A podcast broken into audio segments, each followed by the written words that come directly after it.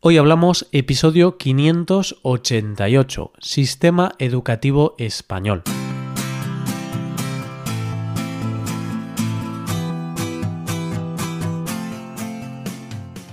Bienvenido a Hoy Hablamos, el podcast para aprender español cada día. Ya lo sabes, publicamos nuestro podcast de lunes a viernes. Puedes escucharlo en iTunes, en Android o en nuestra página web Recuerda que los suscriptores premium pueden acceder a la transcripción completa del audio y a una hoja con ejercicios para trabajar vocabulario y expresiones. Hazte suscriptor premium en hoyhablamos.com. Buenos días, oyente. ¿Cómo te trata la vida? Los lunes la vida no suele tratarnos bien porque tenemos que trabajar y esas cosas, pero tranquilos que aquí estamos en Hoy Hablamos para entreteneros un rato. Hoy vamos a hablar del sistema educativo español, de la educación en nuestro país.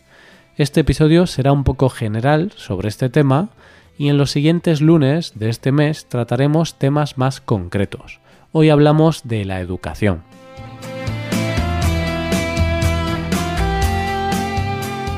Hace tiempo que en este podcast no hablamos sobre la educación en España.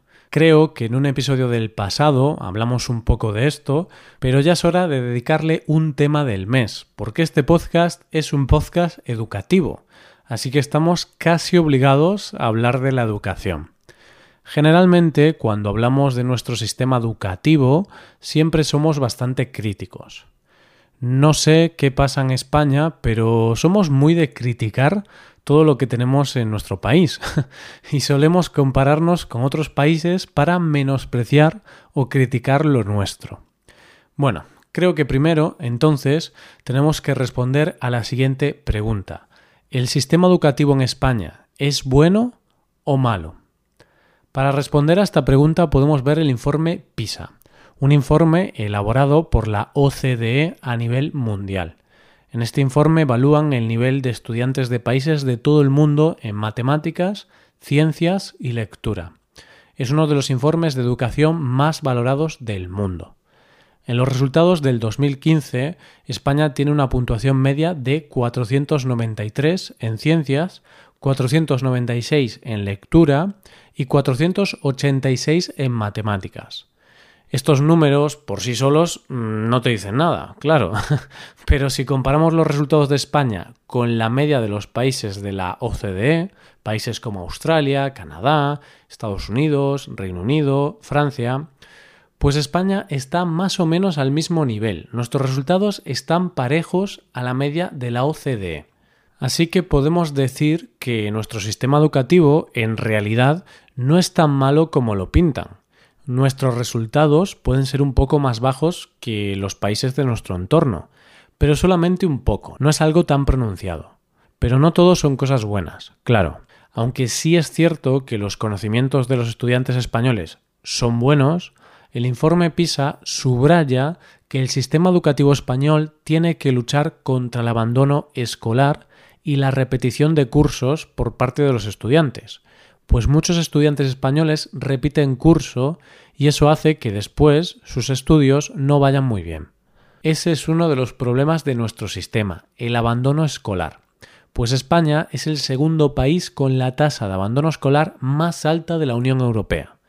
Un 19% de jóvenes de entre 18 y 24 años ha dejado de estudiar al terminar la ESO, es decir, ha dejado de estudiar después de tener los estudios básicos obligatorios aunque este dato no es bueno, obviamente, podemos verle un lado positivo. Y es que en el 2006 ese porcentaje era del 30%, por lo que se ha reducido bastante la tasa de abandono escolar. Esa tasa de abandono escolar del 30% en el 2006 se explica porque mm, en esos años había muchísimo trabajo no cualificado, sobre todo en el sector de la construcción. Así no había muchos incentivos para estudiar. ¿Por qué voy a estudiar años y años si puedo ponerme a trabajar ahora y ganar un buen sueldo? Lo malo es que con el estallido de la crisis cerraron muchísimas empresas de construcción y muchos de estos jóvenes se quedaron sin empleo y no tenían suficientes estudios para conseguir trabajo en otros sectores. El periodista Héctor Barnés ha analizado el sistema educativo de España en su libro La ley de las aulas. En este libro habla del sistema educativo desde la dictadura hasta hoy en día. Este experto considera que la educación española ha mejorado muchísimo en las últimas cuatro décadas. De hecho, lo califica como pequeño milagro.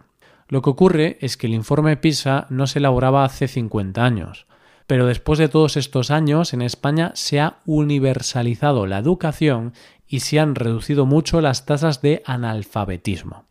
¿Por qué en España ha cambiado tanto la educación en los últimos 50 años? Pues porque pasamos de un sistema educativo instaurado durante la dictadura a un sistema democrático. El cambio social y cultural, gracias a la democracia, afectó de manera muy positiva a nuestro sistema educativo. Otro aspecto que se debate hoy en día sobre nuestro sistema educativo es la capacitación de los profesores, es decir, si tienen los suficientes conocimientos y formación y si se debería reformar el sistema de selección del profesorado. Hay varios partidos políticos y expertos que consideran que deberíamos reformar el sistema de formación y selección de profesores. El periodista Héctor Barnés opina lo mismo. Dice que hay que reformar el sistema de arriba abajo y que la picaresca sigue campando a sus anchas. En el sistema actual, para ser profesor en una escuela o en un instituto, tienes que tener estudios universitarios en magisterio. Y además tienes que superar un examen llamado oposición. Si apruebas las oposiciones, puedes conseguir un trabajo en el sistema público de educación. La reforma que proponen es que no solamente exista un examen, sino que exista un periodo de formación práctica de unos cuantos años se propone que la selección de los profesores sea similar a la selección de los médicos, porque para ser médico en el sistema público de salud hay que aprobar un examen, trabajar cuatro años haciendo prácticas y después aprobar otro examen más para conseguir un puesto fijo en el sistema. Pues algunas personas proponen que sea lo mismo para los profesores, la teoría es que si hacemos un proceso de selección más complicado y exigente, conseguiremos tener profesores más cualificados. Y he hablado del sistema público porque en España el sistema educativo es principalmente público. Pero bueno, también tenemos educación privada. En concreto tenemos tres tipos de colegios e institutos. Públicos, concertados y privados. Los públicos son del Estado y son completamente gratuitos. Los concertados son gestionados por empresas privadas, pero reciben financiación pública, reciben dinero del Estado, por lo que están sometidos al control y normativa del Estado. En los concertados habitualmente hay que pagar una pequeña mensualidad. Por último, los colegios e institutos privados son gestionados por empresas privadas y no reciben dinero público, por lo que su coste es muy alto. Y si miramos los datos, el 67% de los centros de enseñanza son públicos, el 26% concertados y el 7% privados. Está claro que la educación pública es la más importante en nuestro país. Antes te hablaba de que para ser profesor hay que realizar unas oposiciones, un examen, pero esto solo es para los profesores de la enseñanza pública. Para los que trabajan en la concertada o en la privada no es necesario realizar ningún examen. Con tener los estudios universitarios es suficiente. Y ahora hablemos de las universidades. En España también tenemos universidades públicas y universidades privadas. Una vez más, las universidades públicas son las que más alumnos tienen. Si hablamos de los estudios de grado, es decir, estudiar una licenciatura, una carrera, en ese caso un 85% de los estudiantes universitarios estudian en universidades públicas.